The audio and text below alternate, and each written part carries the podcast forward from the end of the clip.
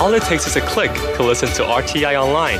Get exercise for your finger and exercise for your mind at english.rti.org.tw. You're listening to Radio Taiwan International. Up ahead this hour, it's Lights Camera Asia and In the Spotlight.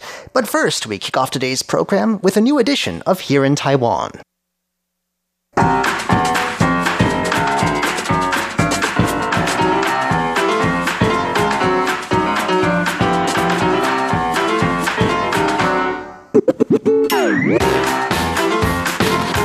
Hello and welcome to Here in Taiwan. Today is Thursday, October 31st. Happy Halloween to everyone out there. I'm John Van Trieste, and joining me here in the studio this very spooky Halloween, we've got Jake Chen. Hello. And Shirley Lin. Hi, John. Coming up next, we'll be hearing why the plight of a parent working as a food delivery driver has sparked controversy in Taiwan.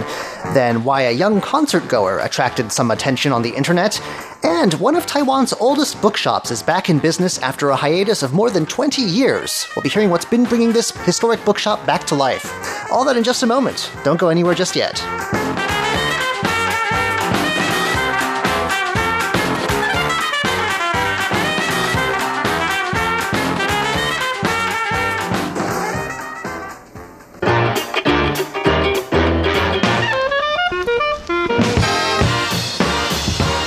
Well, scooter based food delivery services are really uh, a big thing these days here in Taiwan. There are multiple competing companies and lots of restaurants, lots of choices. You Yeah. can have food delivered right to where you are for a very, uh, a very reasonable price. Unfortunately, working conditions for some of these scooter delivery people uh, have raised some eyebrows, especially uh, there's been controversy following some fatal accidents about sort of their labor rights. Uh, there's no union at the moment, and uh, No life insurance. Right. And so what do you do? I mean, there's long hours involved, obviously. Yep. What do you do if you're working, if you're a parent working as a scooter delivery driver? Well, one d- deliverer, if you can call them that, uh, decided to bring their child along, and that has uh, sparked some different reactions. Right. Uh, the incident itself certainly has sparked a lot of reactions, and the mother, uh, in this case, responded to the incidents, and her response has drawn uh, divisive reaction as well. So apparently, she was. Uh, she said uh, she had no choice but to bring her child along because uh, she had to bring him to school, and she's a single parent, and you know, working as a food delivery as a as a second job, she really is very tight as far as her schedule is concerned. Right. Um, so she said, uh, "I wasn't expect I wasn't expecting so many people following me and taking photo and posted it online." And she said, "I understand the rules and I accept it and I accept them uh, as much as possible, um, but I hope people can be a bit more understanding." Is that against the rules, though? I mean, if the child was wearing a helmet, that's probably the main issue. It it is uh, like the child was wearing the helmet. Okay, well, but- we're, we're good then. But it, like, I guess it's not against the traffic law as far as you know uh, Taiwanese laws are concerned. But uh, dr- driving, like riding scooters while you're delivering food and carrying the child at the same time is apparently against the company policy Oh. the platform that she works for. it shouldn't affect the food. That's all sort of in a what's it? What do you call it? Like a temperature, A thermal, uh, thermally insulated bag. So the Yeah. food, nothing's happening to the food. Right. I, I, mean, don't was, see was she this. doing it on the job while making a delivery? she was doing that on the job while making a delivery. Well, I then- can maybe see that, but I mean, it was if it was a from from school, it was uh, maybe first thing in the morning. I could. Uh, this was uh, in the evening, so she Oh, was probably picking up uh, her kid. Um, I could see both sides of the argument. You certainly, um, I'm more on your side in saying this really shouldn't matter that much.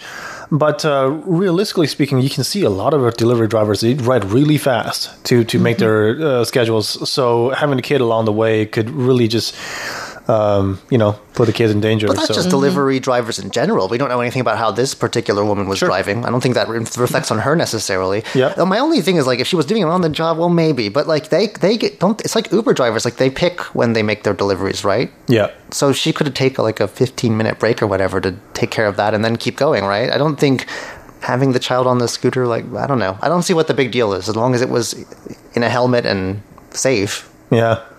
Hmm. So she's uh, sh- uh, the mother herself wasn't a big fan of all the reaction uh, and, and punishment that she got. So she posted That's obnoxious. She was just going about like her life. right, and people literally follow her and, and try to take That's photos. really obnoxious. yeah. But you know what? I think um, um, I've seen these uh, delivers, and uh, usually the container that holds the food is pretty big. Yeah. So literally, there's no extra space for another person on the same It's in the back. scooter. I think you could fit a child. That's not a, I mean, Oh, depending on how on big, how big they the were.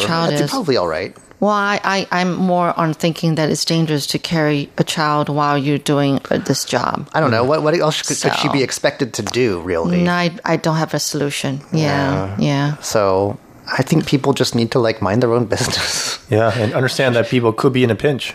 yeah. Well, that's the internet for you. Brings out the worst in everyone. Yep.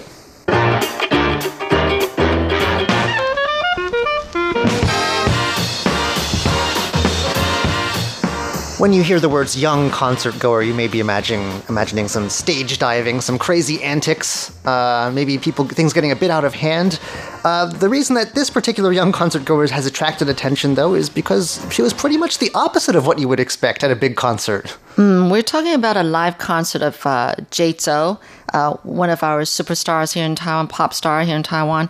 Uh, he was he's like on a tour around China, and uh, doesn't say which city, but he was uh, right in the middle of this live concert, and someone noticed a little girl, maybe elementary school kid, um, actually doing her homework right there at the concert, and she even brought her own lamp, and maybe that's why it caught the attention of some people who were there enjoying the concert and didn't see Can what you is this imagine going everyone on? has their cell phones in the air and she she takes a break from her homework to put up her lamp, her study lamp with like like the, like a green library like lamp? Right, right. She does, you know, she does stand out. yeah, but you know what? Um, actually, it looks like she's seriously doing her homework. I mean, she's using the chair, okay, as her like her table, doing the homework, and so she's she's got her back to the concert uh, to the stage. Was she brought along, or was this her concert? See, that's the thing, you know. Sounds like she's brought along, you know? It's- Probably like right. I think you know I'm not an uh, expert, especially not for Jay Chou's music, but it's not. Like, I don't think it's a big hit in, among kids. You know, it's more like teenagers and young adults. Right, you never know. So it probably it's the parent who wanted to go to the concert so badly, Oh, and yeah. then you know he or she decided to well um take the kid along, and you bring your homework, and you just sit there and just do your homework, and I still can. We can't get a you sitter, know, so you're coming along with that us, bothers that bothers me a lot more That than putting me someone on a scooter. Right. Like, like making somebody do homework at a concert. it's hard to do. It's very distracting. Well, some people can listen to music while they do homework, and they think they do better that way. So that's some people's excuse. yeah, but it's not just the music. There's a lot of uh, I, I I might imagine it's other loud. noises. Activity. It's a it's loud. Well, the other thing though, it might be that this kid really wanted to go to the concert, and so badly that the parent says, "Okay, as long as you get your homework done," and and I don't know. So she decided, well, one one what was it now? One hit one bird with wait. Killing hit two birds with one killing two birds with one, one stone. And um, I don't know. Now, some netizen who saw this posting could get upset, especially if there's a fan of Jay Chou that did not get a ticket successfully, and they said that, hey, this She kid even could have given up. it. Yeah, this kid could have given up her ticket for me, you know, Well- and things like that. So this is just She earned it at amazing. least, right? Yeah, well, if the, if she really enjoys the music, earned the um, unless she got you know, reluctantly tagged along with a parent. Or, That's- that's or an older case. sister or an older brother or That seems uh, to me you the more know. likely scenario. Yeah, it seems that way because she's not upstanding, you know, like waving the lights and, and, and kind of like, you know, shouting and everything along She'd with mess up her everybody. homework if she She's- did. well, she is I- I- preoccupied. she's pretty preoccupied. But somebody else, another netizen, said that, oh, by the way, I actually saw someone, and I bet it's a teacher. She was there with a stack of homework and, and correcting homework while at a Mayday's concert. That's another Taiwanese act. I know. Well, you got to get it done sometime. Gotta- yeah, that can be time consuming, but you know, to do I would all probably that. bring my laundry. I need to do that. How do you do? Oh, fold the Folding laundry. my laundry, yeah. Oh, that's a that's a hack of a load Bring of a stuff laundry to bring. basket. yeah. Because I haven't done that in a few days. I need to get onto that. Okay. Hmm. Oh wow.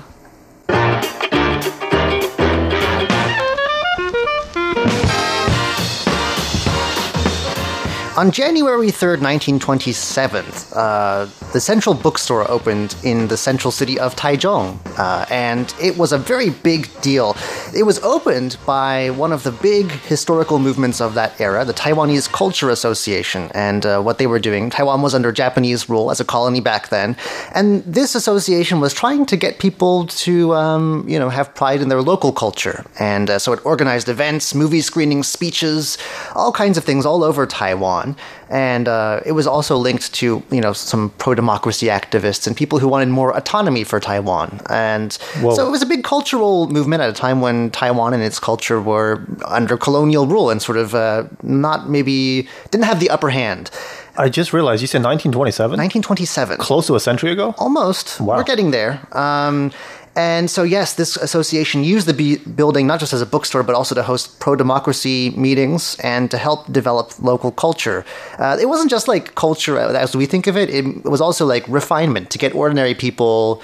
I don't know, to lift their level or their cultural level, if that makes Like sense. education? Yeah, they had talks about all kinds of things, science, and it wasn't just what we would think of as culture culture. Anyway, there was education in general.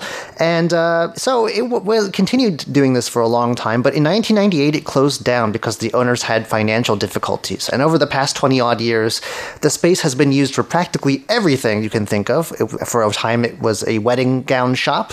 A convenience store was in there for a while, then a motorcycle helmet shop. Pretty much everything but those claw machines that take over every vacant space these days. It's only a matter of time. I, well, it, I'm sure that someone probably Tried. thought of Probably that. thought of Right, it. invest, yeah. Fortunately, before that trend got underway, back in 2016, a, a different group, this one called the Shangshan Human Culture Foundation, I've never heard of them, but I, I imagine they do similar things. Yeah. Um, they got the rights to the building, uh, and they were going to demolish it, and they managed to save this building. And so, for about three, uh, three plus years now, they've been uh, renovating the building and preparing it for a grand reopening. It's so after 21 years of being out of business, uh, it will be formally reopened in January. Uh, they're going to have sort of one of the, what they call the soft opening before then, probably starting next month. Like a trial opening? Yeah, yeah. And I would like to go check it out because it seems like a very unique bookstore. Of course, we have a lot of very interesting bookstores here in Taiwan, but this one seems special even among all of those other ones. Um, That's saying something. um, so, you know, they're trying to like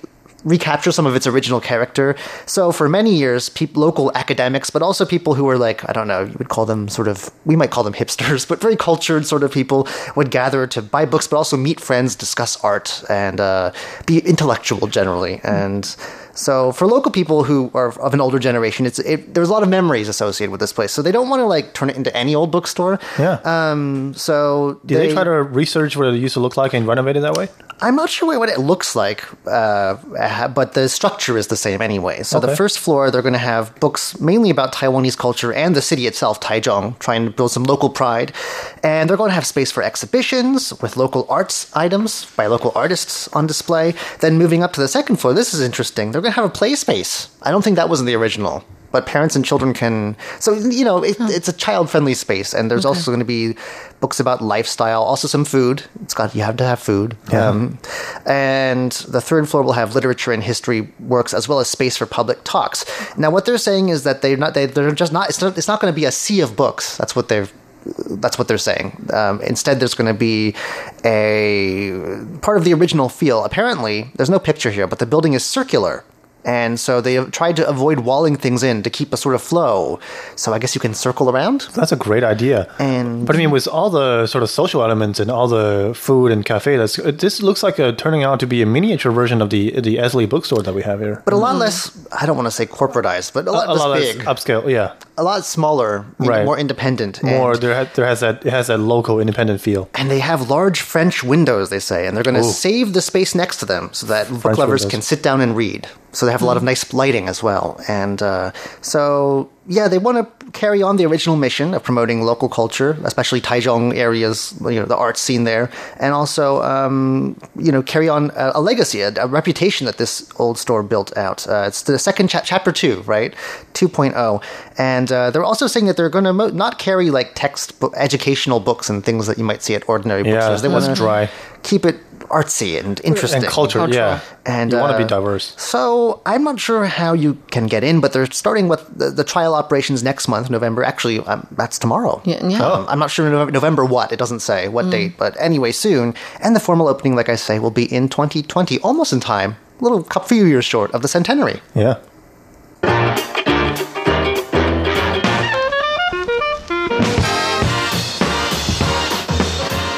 All right, Lu Rou Fan.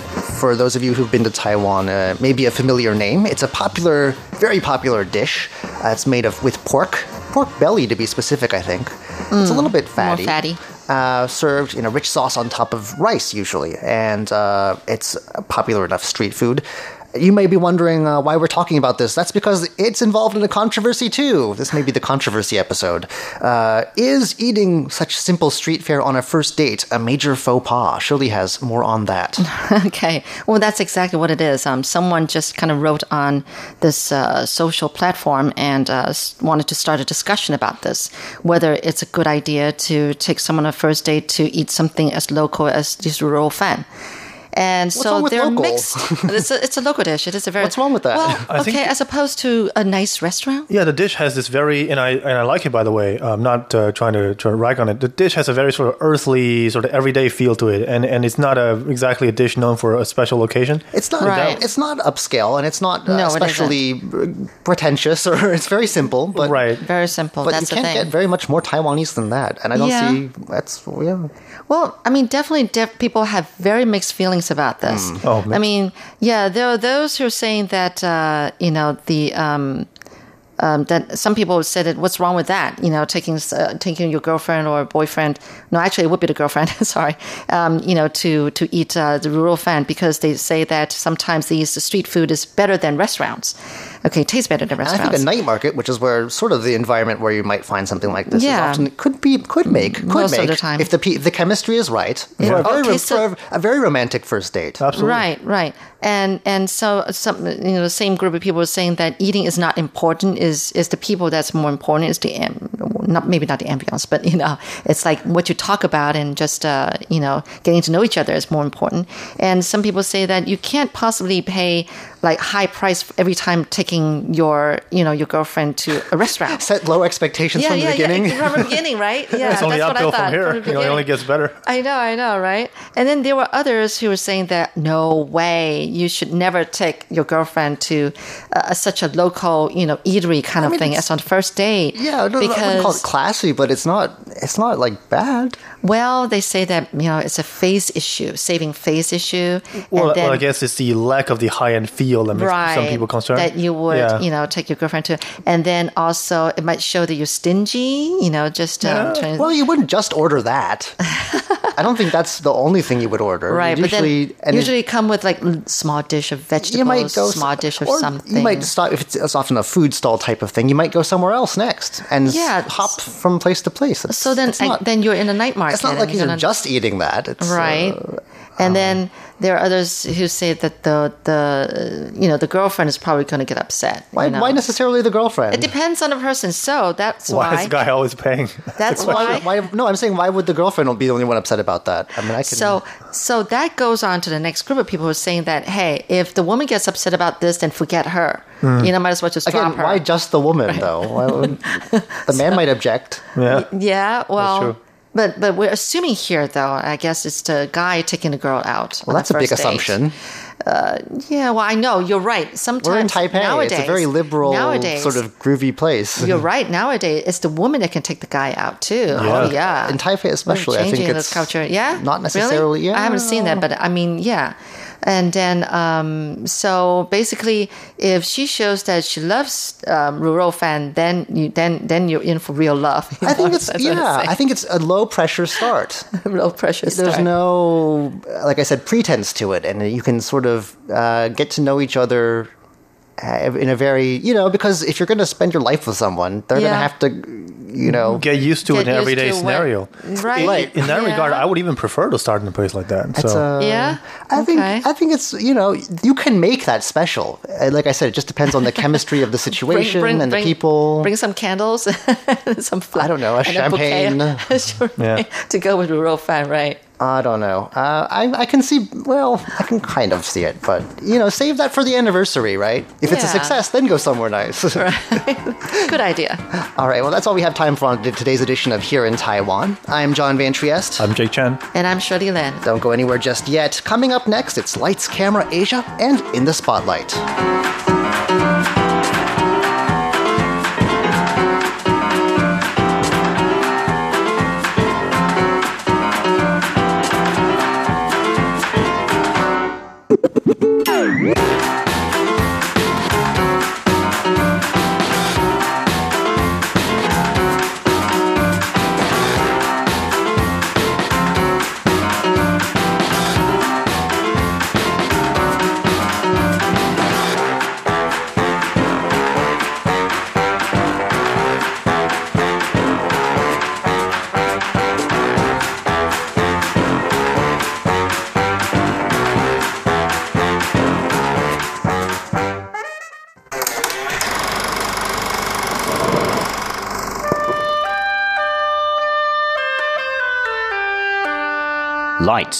Camera, Asia.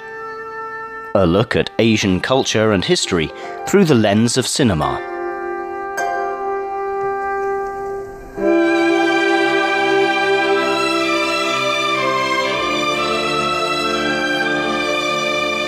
Hello, and welcome to Lights Camera Asia. I'm Jake Chen.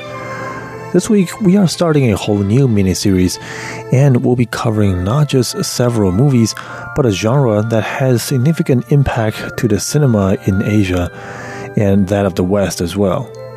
We will be talking about the gangster film that come out of Asia. But first, as per usual, here's a short history lesson on gangster genre films in general. As the name suggests, gangster films depict stories and characters who are involved in organized crime or gangs. The genre is known for glamorizing characters who operate outside the law to gain wealth and power. And because of that, the genre has its fair share of struggles with many governments and censoring bodies in history, most notably in the United States. But for the audience, gangster films have long been proving to have a very unique attraction. Much like modern gangs, the gangster films had its beginning in America, and its roots in American culture and consciousness is firm from day one. See, everyone has heard of the term the American dream. The frame encapsulates the glowing lure of the land of opportunities the idea that anyone who arrived on shore can achieve the highest degree of success if one just works hard. But of course, the cold hard reality could often be a stark contrast to the possibilities presented in that claim. And since the cinema very often serves as an escape for people, the gangster film genre allows people to channel their disappointment and dissatisfaction in real life. In the early 1930s, a number of highly popular gangster movies hit the big screen, and they blew the socks out of the audience at that time. One of the most famous films was called Little Caesar, and it was released in 1931. It tells the story of the rise of a man called Caesar who goes from a small time crook to standing at the top of the criminal world only to then be backstabbed and gunned down by other gangsters. For anyone who has actually watched a modern day gangster film, this story of Little Caesar really isn't anything new or special. But let's keep in mind that the popular films in the 1930s were mostly romantic stories and musicals. Films that shows stories that are positive and warm with a sense of grandeur in their presentation. Those films often felt detached, and they sometimes represent the opposite of the harsh financial reality and the social instability that many were facing during the Great Depression. But when Little Caesar hit the big screen, it features a level of graphic violence that was pretty much unheard of at the time. What's even more riveting is that the main character is not a hero in the traditional sense you know, the tall, handsome, square jawed type. Rather, he's a short immigrant who has been embittered by the hardship and unfair treatment that he has been subjected to during his life in America. The film represents the opposite side of the American dream. It asks, and to a certain extent, answers the question of what happens when a person decides to climb not a corporate ladder, but a crime ladder to achieve the highest level of wealth and power in America? It also addresses a number of social issues that arguably lie at the roots of people's struggling of that day. These include the significant wealth gap, social inequality, the lack of opportunities, and a fundamental distrust of those in power and keeping the social order namely the government and law enforcement agencies. The fact that a main character is an immigrant who is disappointed by reality makes him easily identifiable and relatable with many in the audience. And the fact that a movie points its finger directly to instead of shying away from these social issues makes it all the more welcomed by the movie going audience. The gangster film during its infancy stage was not just a shock to the audience, it is also a shot in the arm for the movie industry, accounting for as much as 10% of the total box office revenue of the entire industry on an annual basis at one point. And most importantly, when we look at it from the cultural perspective, the genre is a shock to the system to, well, the system. The genre's instant success and popularity among the public showed just how disenfranchised and dissatisfied people felt towards society and the government as a whole. The following decade saw the film industry in the US wrestle with the government's censoring system. Since Hollywood studios saw the commercial potential of the gangster film, the industry began to explore the genre and uh, push out more films that included a bigger variety of subject matters in an effort to attract more audience. Themes such as revenge, adventure, and romantic relationships made their way into the gangster films. But it was also in this era that the US government began their crackdown on gangster films. Like we mentioned previously, the 1930s was a time of economic slump and considerable social instability, a time where lawless activities were at its height. The Congress introduced what was later referred to as the Hays Code, which restricted the studios and filmmakers on how the gangster films can be made. The code, among many things, stipulates that the main gangsters in the film must end up being punished by law enforcement officials and they cannot be triumphant or glamorized. In a rather extreme case, the FBI outright banned the production of any movie about John Dillinger, a famous criminal at the time, in fear of further glamorizing this character. The law eventually relaxed in the 1960s, and the gangster genre saw its second rise. It was during this period that new talents in the film industry broadened the genre by introducing more complex stories, characters, and themes that are much more varied than the traditional black and white confrontation between good and evil. For instance, in Bonnie and Clyde, two youthful, attractive characters go on a road trip and rob banks across America. They did so to escape their circumstances, one that presents little opportunity. And the film presents them in a way that makes them look like sympathetic heroes, and the police officers more so like villains, since they represent the oppressive system.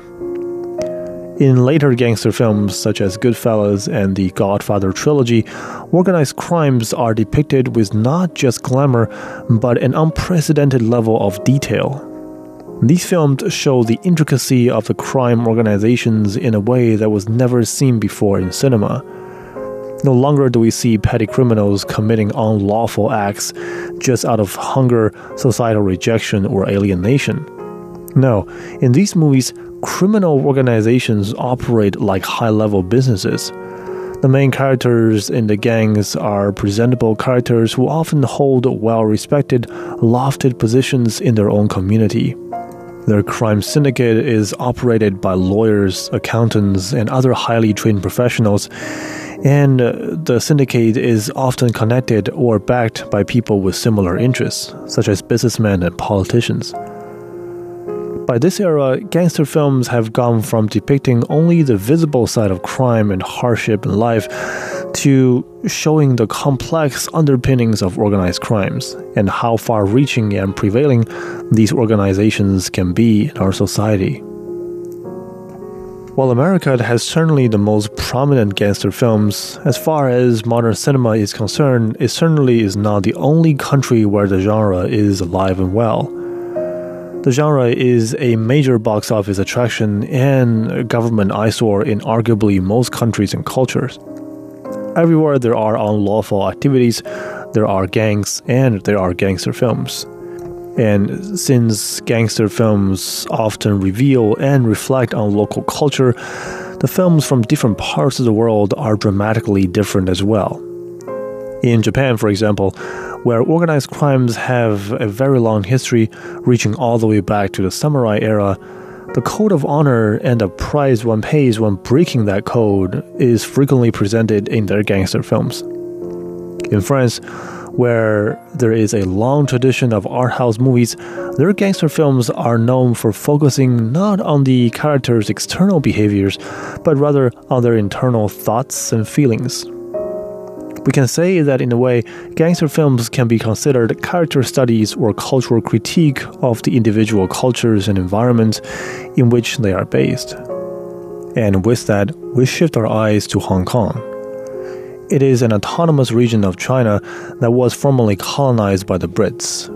As a result, the area has a rather unique mix of cultural and social structure. Towards the end of the 1990s, the British colonization was about to come to an end, and Hong Kong was about to return to China. It was also during this period that the region underwent not just political shifts, but changes in all aspects of society as well. Now, the historical background of the area seems like it's more suited for political drama than for gangster films, but when we look closely at the cultural and economic impact of the shift, it becomes clearer that the gangster films are the perfect vessel for reflecting various problems, including social instability, class segregation, youth delinquency, etc. In the following weeks, we'll be looking at some of the most well known gangster film series to ever come out of Asia, and we'll start with Hong Kong. The first one is called Young and Dangerous. It depicts the life trajectory of a group of juvenile delinquents as they find themselves involving deeper and deeper in gang activities. The second one is the Infernal Affair series.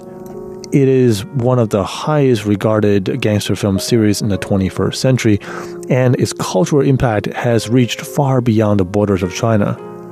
Then, we'll move on to looking at films produced in Japan, South Korea, and other parts of Asia. We'll talk about the films and we'll also explore the societal aspects that the films portray, as well as how these aspects changed over time.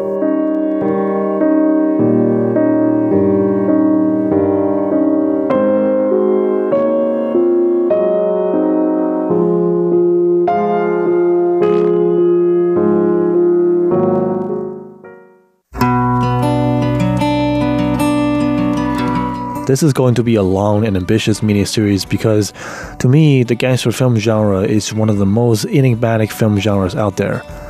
It is equal part charming and misunderstood. So, starting next week, we'll dive into that world, and I hope you enjoy the ride. I'm Jake Chen, and thank you for listening to Lights Camera Asia.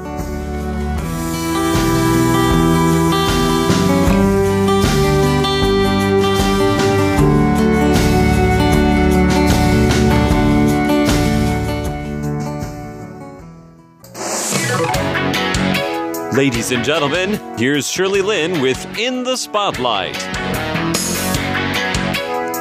Welcome to In the Spotlight. I'm Shirley Lin, and with me in the studio today is Alyssa Chu of Anchor Taiwan, and she's actually the founder and CEO of Anchor Taiwan. But let's uh, meet Alyssa first. Hi, Alyssa. Hello, Shirley. Yes, you are from Taiwan. You said you're from Tainan, actually. Yes, born in Tainan. Right, right. But then um, you came up here to Taipei for high school? No, I first came up for elementary school and then uh-huh. went to Hualien, actually spent quite a few years over there and came back to Taipei again for my senior high school. Then actually you graduated in high school from Taipei. Then you went abroad to Canada. Yes. Yeah, why did you choose Canada? I mean, you went to a local school here in Taipei. Yes, I did. And did a lot of classmates kind of also went abroad to study college or? Not that many, actually. So at the time, it was more of a family decision. So I went to Oh. Canada first, went to Vancouver for my undergrad, and to Toronto you mean your parents moved with you to Canada? Uh, my mom. Oh. Yeah. Oh, yes. You know, we do have a lot of Taiwanese families where, you know, the mom, mostly it's the mom, who would then accompany their child and study abroad in for college or, you know, further education while the father kind of stays here and uh, uh, the breadwinner of the family kind of thing. Yeah, that's very common here in Taiwan. But anyway, then you went to Canada. I'm sure it was quite an eye opener for you. Oh, definitely. Yes. Yeah. Yeah. Um, your English was already very good then. Not really. I remember the first class that I went, uh, I was so stressed out because it was a very intensive summer course and participation actually accounts for 20% uh-huh. the grade. And I remember, you know, like being typically a straight A student, I was like, holy smokes, like if I don't speak up in class, then automatically my maximum is 80%. And of course, you know, I couldn't really do that. But at the same time, my English was not that great. So I remember every class before the class, I'll be so nervous about, okay, what can I talk about today? And oh. I will like rehearse over and over and over again. And sometimes I was still too nervous to, to really say anything in class. So yeah, it was it was quite it was kind of like um, almost like traumatic experience for me in the beginning. Uh, you know, it seems like um, you were probably an A student in high school. Because you look, it seems like you have very high expectations of yourself. I do work hard. okay, all right, all right. Well, um, I heard that your major was economics um, yes. in college in Canada, which was same here. Mm-hmm. But um, you actually fell in love with it. Yeah, I feel like I was fascinated when I discovered this whole new world because especially when I first studied Econ 101 and 102, by moving two curves, you know, like demand and supply, you can explain so many different things in the world. And I can I yeah. remember demand and supply, but that's about it. but then a lot of that, I think, uh, fundamentally is about humans' decision. I think it's a lot about psychology, about rationality of human beings. And I think ultimately that's why I'm so fascinated about economics. Ah, it crosses many different disciplines. Yeah. Huh, I never saw it that way. okay. So then you went on for masters, did yes. you? Yes. Uh, in the same field? Related. Or? So I did a joint sort of like program with MBA with a specialization in finance and a master in economics. You told me that you actually were thinking about law. Yes. Yeah. yeah. But then because, you know, of the different, I don't know, educational system and policies that you didn't, you weren't able to get into that directly from being a, a foreign student. But anyway, I guess you must be glad that it didn't turn out that way. Although, are you still thinking about aiming for a law degree sometime in, later in your life? I'm not sure. You know, like uh, I guess you never say never to life. You never know.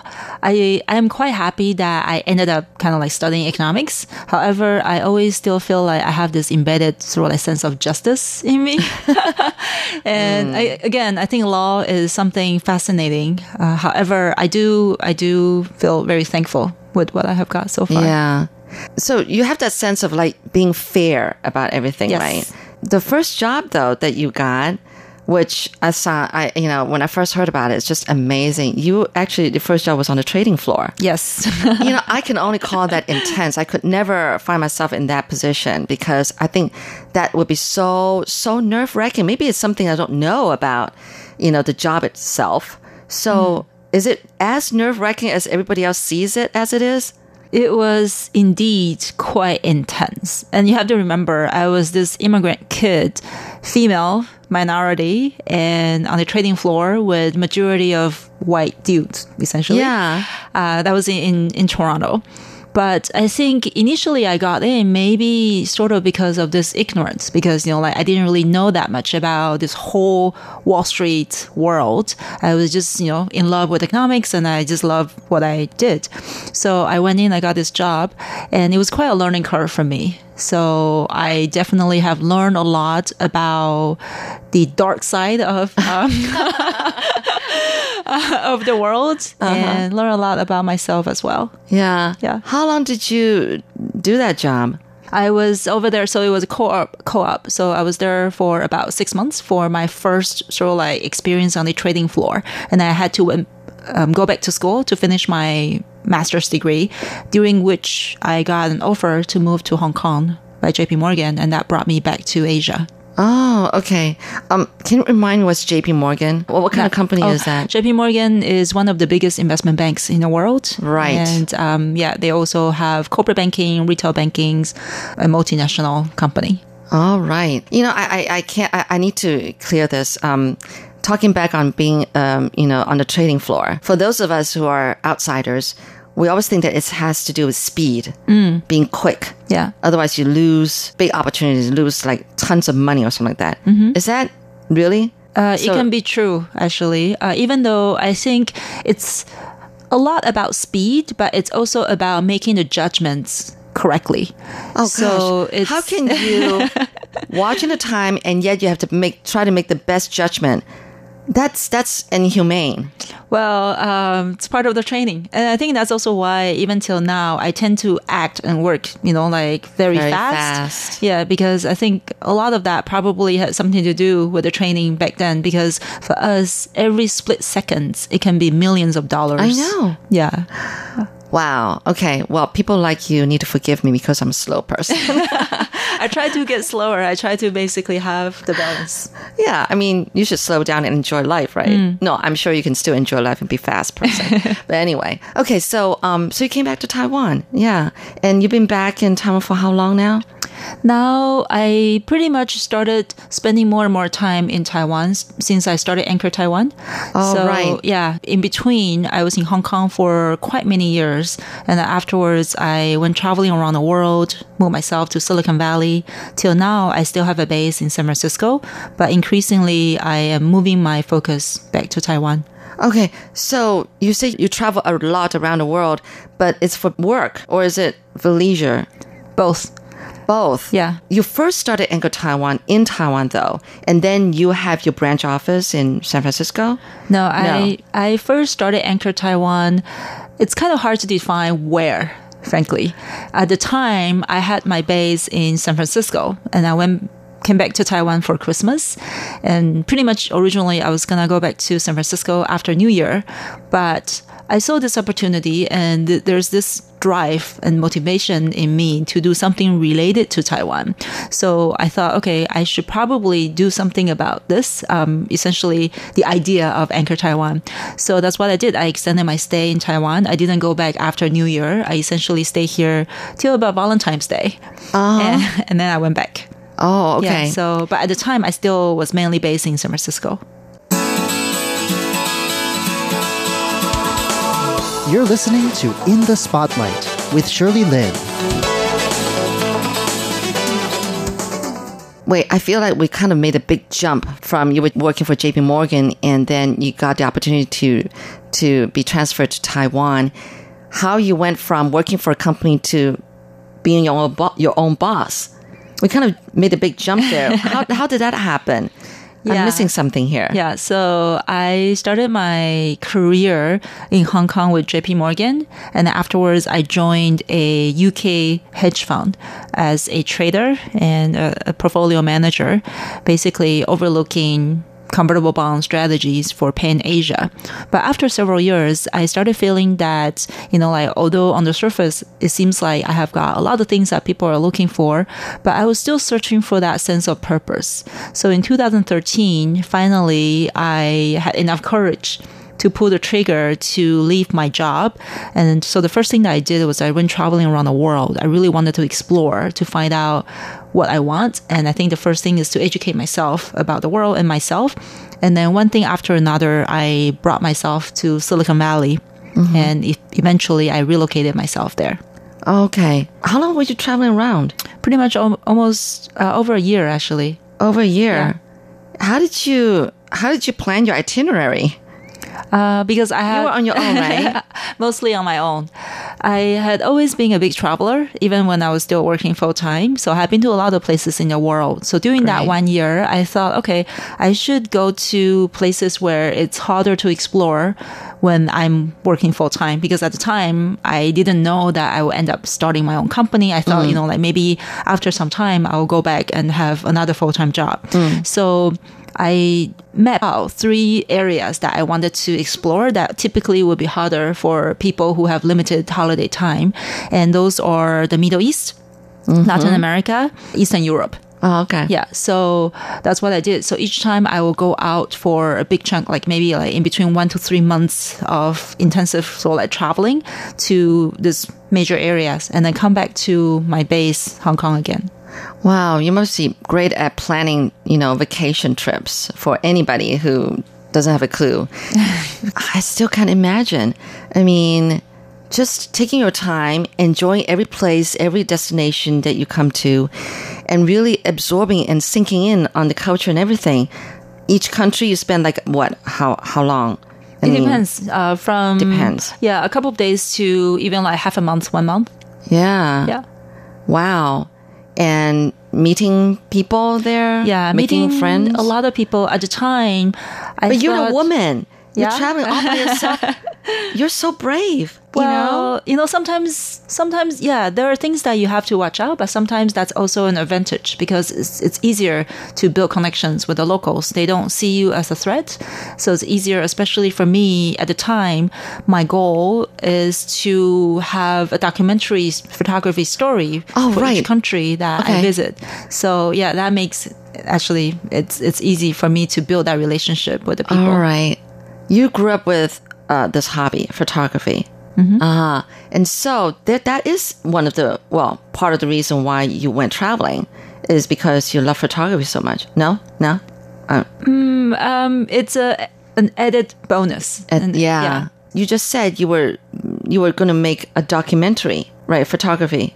yeah, at the time for each country that I went visiting, I wanted to, Record. as part of the reason and the drive to deepen my connections and my experience with that country, I gave myself a goal. I wanted to have a documentary story of each country that I visited. So, yeah.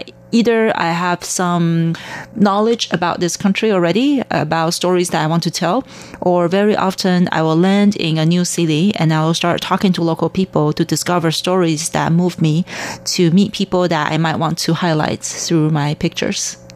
Right. Okay. So you were taking pictures, so tons of pictures. I'm sure you still have them in stock. That that is amazing. So you were like interviewing these people.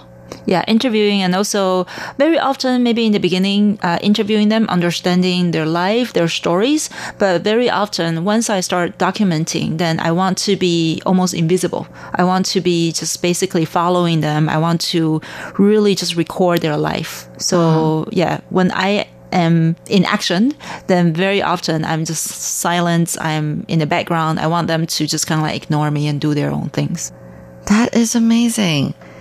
Oh, that sounds like so much fun. It's exciting and such, you know, you collected a whole lot of all these beautiful memories from all these travels and all these people. Yeah. Obviously, you had to look for people who could speak English. Yeah, or you, you- rely on body language or interpreters. Oh, We call them fixers um, in the photography world. you brought along some people with you? No, no. You So you just found someone have to be- local yeah, it's essentially almost like being a founder. You have to hustle. You have to be resourceful. You have to find your way around. In next week's In the Spotlight, Alyssa Chu will talk about what exactly is Anchor Taiwan. For In the Spotlight, I'm Shirley Lin.